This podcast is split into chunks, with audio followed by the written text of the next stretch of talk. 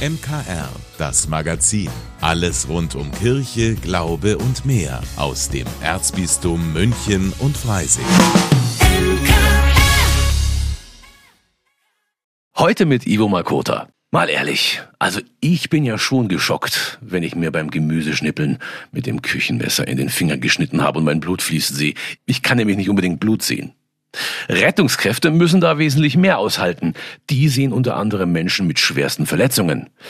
Damit die auf schlimme Anblicke zumindest etwas vorbereitet sind, gibt es bei den Maltesern die realistische Unfalldarstellung, kurz ROD.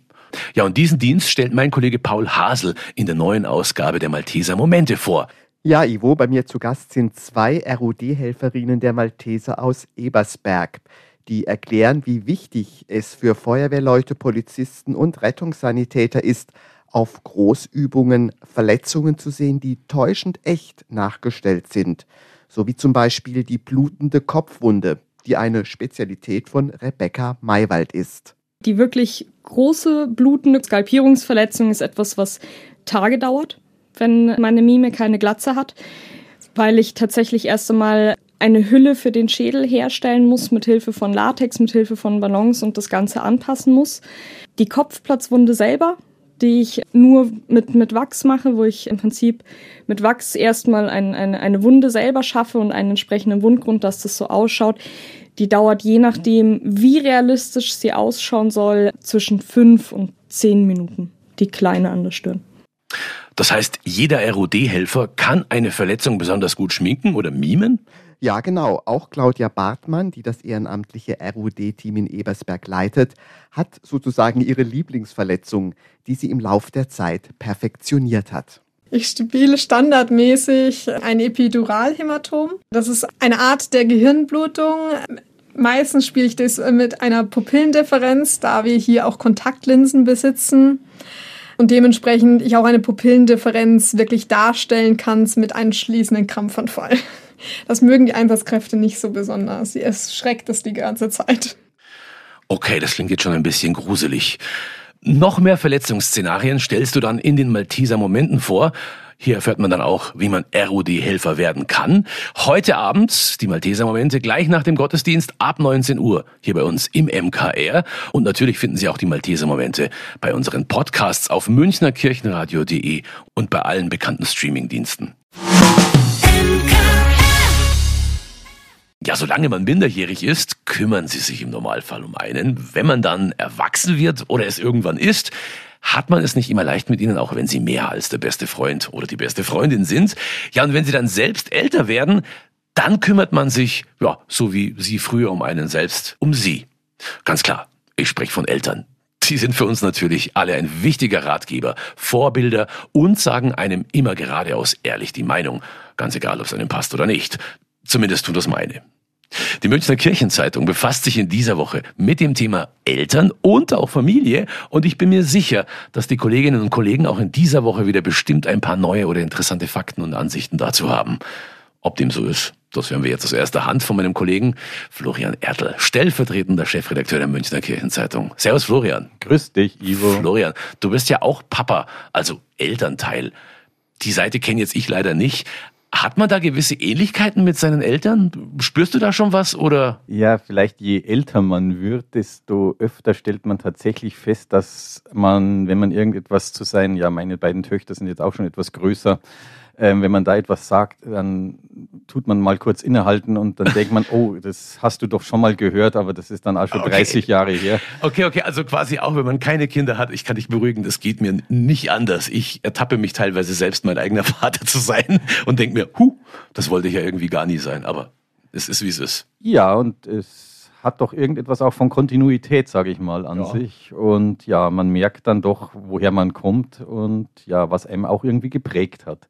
Aber ich bin ja noch ganz begeistert von deinen großen philosophischen Überlegungen, die du hier angestellt hast. Ach. Aber ich kann jetzt noch einen draufsetzen. Bitte. Ähm, hast du dir schon mal Gedanken gemacht, woher denn das Wort Eltern kommt? Ehrlich gesagt, nein. Also wenn man sozusagen die Sprachwurzel des deutschen Wortes Eltern sich anschaut, dann kommt das alles so auf ähm, letztendlich die Bedeutung, das wie nähren und wie wachsen machen. Mhm.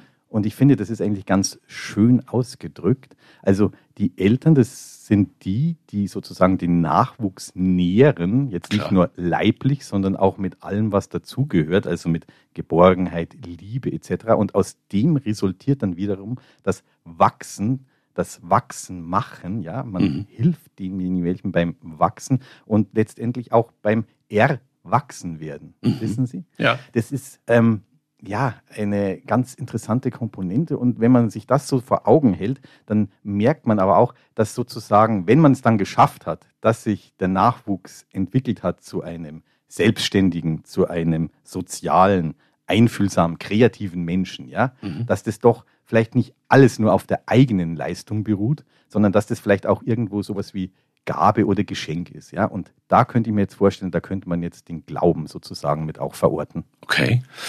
Das sieht äh, ja ziemlich, also für mich klingt es jetzt so eigentlich einleuchtend, aber andererseits auch ein bisschen kompliziert. Wie geht ihr denn das Thema an?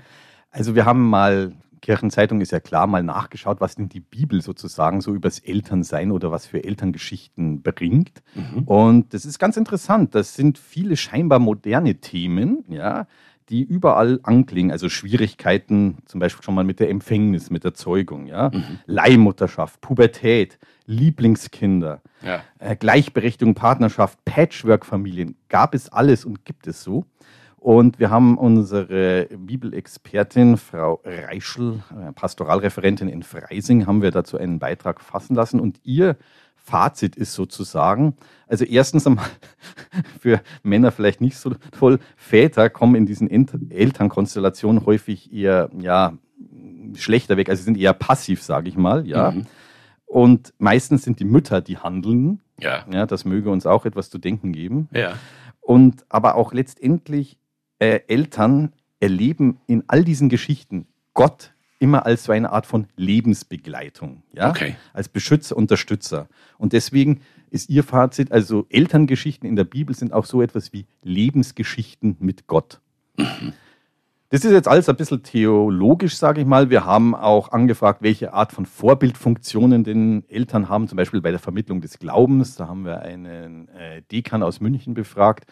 Äh, das ist eher ein bisschen mh, desillusionierend, sage ich mal, wenn man so die Praxis anschaut, aber ist auch interessant. Wir haben tatsächlich Angebote für Eltern, was die Erzdiözese hier so für alle Arten von Lebenssituationen anbietet. Das ist relativ, ja, ähm, praxisorientiert, sage ich mal. Und dann ist natürlich auch das Phänomen, ich sag mal, ähm, du hast es ja vorhin anklingen lassen, wenn die Kinder dann aus dem Haus sind, ja, Ja.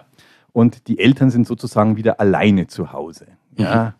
Und was, was machen die denn da? Ja. Es gibt eine Buchautorin, die hat dieses sogenannte Empty Nest Phänomen also sehr genau behandelt und von der haben wir auch einen Beitrag bekommen. Ist sehr interessant, vor allem auch, dass wenn man sozusagen seine ganze ja, Aufmerksamkeit und sowas immer den Kindern gewidmet hat, was man nicht tun sollte, aber Ja. wenn man das hat, sich selbst dann wieder als Paar wahrzunehmen. Ja, wie geht denn das oder was hat denn das für Umstände? Ich glaube, Ja. Papa Ante Portas von Loriot kennt vielleicht der eine oder andere noch. Absolut. Also so soll es nicht sein. Okay, mehr über Eltern, Familie und viele andere interessante Themen lesen Sie also in dieser Woche in der neuesten Ausgabe der Münchner Kirchenzeitung. Ab sofort wieder in und an vielen Kirchen im Erzbistum, bequem nach Hause geliefert oder digital als E-Paper und mit der Michaelsbund-App. Ganz egal, welchen Weg Sie wählen, er ist bestimmt lesenswert. Vielen Dank für deinen Besuch, lieber Florian. Danke dir, Ivo. Als ich klein war, war neben Frederik die Maus eines meiner Lieblingsbücher eindeutig die Raupe Nimmersatt. Ich fand das toll, wie sich diese Raupe durch Käse, Blätter und Obst frisst und man so wunderbar die Löcher im Bilderbuch gesehen hat. Obendrein finde ich, ist es auch ein sehr farbenfrohes Buch. Das ist ja auch irgendwie bei Büchern für kleine Kinder immer so. Wobei ich das zumindest lang gedacht habe. Denn in der Internationalen Jugendbibliothek in der Blutenburg hier bei uns in München gibt es aktuell eine Ausstellung, die das Gegenteil zeigt. Schwarz-Weiß-Grau nennt sich die Ausstellung und wir haben uns schon mal umgesehen. In den letzten Jahren ist uns aufgefallen, dass eigentlich in allen Sprachen oder überall auf der Welt solche Bilderbücher entstanden sind, die weitestgehend oder ganz in Schwarz und Weiß und Grau gehalten sind. Und das sind zum Teil besonders schöne Bilderbücher, die also künstlerisch sehr schön sind, interessant sind, interessante Geschichten erzählen. Jochen Weber ist Kurator der Ausstellung. 40 Bücher hat er mit seinen Kolleginnen herausgesucht, um zu zeigen, wie spannend schwarz-weiß-graue Bücher sein können. Selbst bei Themen, wo es erstmal verwundert. Es gibt ein Buch über Tiere, Tierwelt, wo man natürlich auch weiß, wie diese Tiere in der Natur aussehen und das aber eben ganz stark von diesen Linien, von den Kontrasten, von Hell- und Dunkelkontrast des Federkleids oder des Fells der Tiere dann reduziert ist. Sieht fast aus wie ein Malbuch oder lädt zum Ausmalen ein, ist aber eben als solches nicht gedacht. Bei anderen wiederum liegt es fast schon auf der Hand, dass sie nicht mit farbigen Bildern gestaltet sind. Obwohl es moderne Bücher sind und es längst Farbdruck gab, passt das Thema einfach perfekt zu Schwarz-Weiß-Grau. Da gibt es Bücher, die in der Nacht spielen oder mit dem Kontrast, im Gegensatz von Tag und Nacht spielen, also diesem Hell und Dunkel, also Weiß und Schwarz und vielleicht auch mit Grauschattierungen dazwischen. Oder es gibt Bücher, die im Untergrund spielen, da bietet sich das vielleicht auch an, nur mit Schwarz und Weiß zu arbeiten, weil da die Farben verschwinden. Und wer denkt, das wäre vielleicht ein bisschen einfältig, liegt völlig falsch. Oft verwenden die Künstler ganz traditionelle, aber interessante Techniken. Also wirklich klassisch mit Bleistift, also verschiedenen starken, dünnen und dicken Bleistiften, weichen und harten.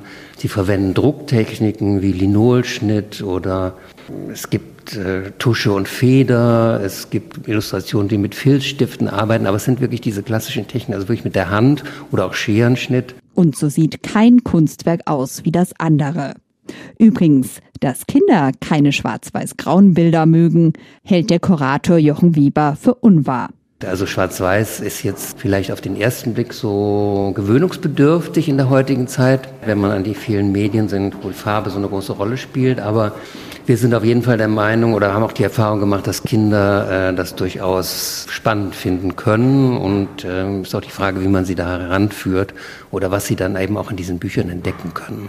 Und damit man die Bücher auch in der internationalen Jugendbibliothek richtig entdecken kann, werden nicht nur die Bilder gezeigt, sondern diesmal darf auch geschmökert werden. Die besondere Wirkung und die Besonderheit dieser Bücher entsteht eigentlich dadurch, dass man sieht, dass sie eben komplett so gestaltet sind. Und deswegen haben wir uns entschieden, hier auch tatsächlich die Bücher in den Mittelpunkt zu stellen. Wir haben aus jedem Buch eine Illustration ausgewählt, die sozusagen den Hintergrund bildet. Die wurden auf Holzplatten gedruckt vergrößert und auf dieser Holzplatte ist dann so ein Bücherboard und darauf steht das Buch, sodass dann wirklich das Buch das Ausstellungsobjekt ist und jetzt nicht die Bilder aus dem Buch. Und dann kann man in Ruhe auch die Bücher durchblättern. Übrigens nicht das einzige Interaktive der Ausstellung. Schulklassen und Gruppen können auch Workshops buchen, zum Beispiel eine Druckwerkstatt. Steffi Schmidt für das MKR. Zu sehen ist die Ausstellung Schwarz-Weiß-Grau noch bis September in der Internationalen Jugendbibliothek in der Blutenburg. Auch heute gibt's wieder was fürs Auge hier bei uns im MKR. Diesmal wird's im Heimkino spannend, denn ein Serienmörder sorgt im deutsch-österreichischen Grenzgebiet für Angst und Schrecken.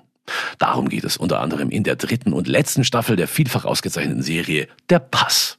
Mehr dazu jetzt von unserem Film- und Serienexperten Klaus Schlauk. In der dritten Staffel von Der Pass müssen sie ein letztes Mal zusammenarbeiten. Die bayerische Kommissarin Elli Stocker und ihr österreichischer Kollege Inspektor Gedeon Winter. Wobei das geniale Ermittlerduo in der vergangenen Staffel zu Feinden geworden ist. Elli will nämlich nachweisen, dass Gedeon bestechlich ist und den Mörder einer jungen Kollegin deckt. Darf ich fragen, was zwischen euch vorgefallen ist? Verrat.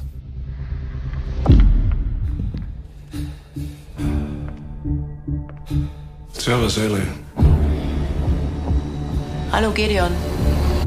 Eine Mordserie im Grenzgebiet zwischen Traunstein und Salzburg zwingt die beiden Ermittler aber erneut zur Zusammenarbeit. Der Mörder scheint dabei ein wahrer Teufel in Menschengestalt zu sein und lässt Ellie und Gideon erneut in die Abgründe der menschlichen Existenz blicken. Es gibt äußerst seltene Fälle, wo Menschen ohne Motiv morden. Sie töten nur des Tötens wegen. Er wusste eins zu werden mit dem Wald. Herr über die schwarzen Ein Stellvertreter des Teufels auf Erden. Spannend geht es also auch in der dritten Staffel von Der Pass zu. Auch wenn der Beginn mit verschiedenen Erzählsträngen, Zeitebenen und langen Einstellungen ohne Dialoge diesmal etwas arg sperrig und noch düsterer gestaltet ist. Den Reiz der Serie machen einmal mehr die beiden gebrochenen Figuren Ellie und Gedeon aus. Brillant dargestellt von Julia Jentsch und Nikolas Ovtcharek. Dazu die bedrohliche Alpenkulisse, die bisher nirgendwo so eindrucksvoll in Szene gesetzt wurde wie bei Der Pass. Aktuell läuft die dritte Staffel bei Sky und kann über die dazugehörige Plattform Wow gestreamt werden. Insgesamt ist die Serie ein Krimi-Format der internationalen Spitzenklasse. Aber nichts für schwache Nerven. Klaus Schlaug für das MKR. Vielen Dank, dass Sie sich unseren Podcast MKR, das Magazin des Münchner Kirchenradios, angehört haben. Wir freuen uns, wenn Sie unseren Podcast abonnieren und in der Podcast-App Ihrer Wahl bewerten. Am liebsten natürlich mit fünf Sternen. Wir haben auch noch viele andere schöne Podcasts. Diese finden Sie unter münchnerkirchenradio.de und überall, wo es Podcasts gibt. MKR, wir machen Ihren Podcast. MKR, mehr Tiefgang für den Süden.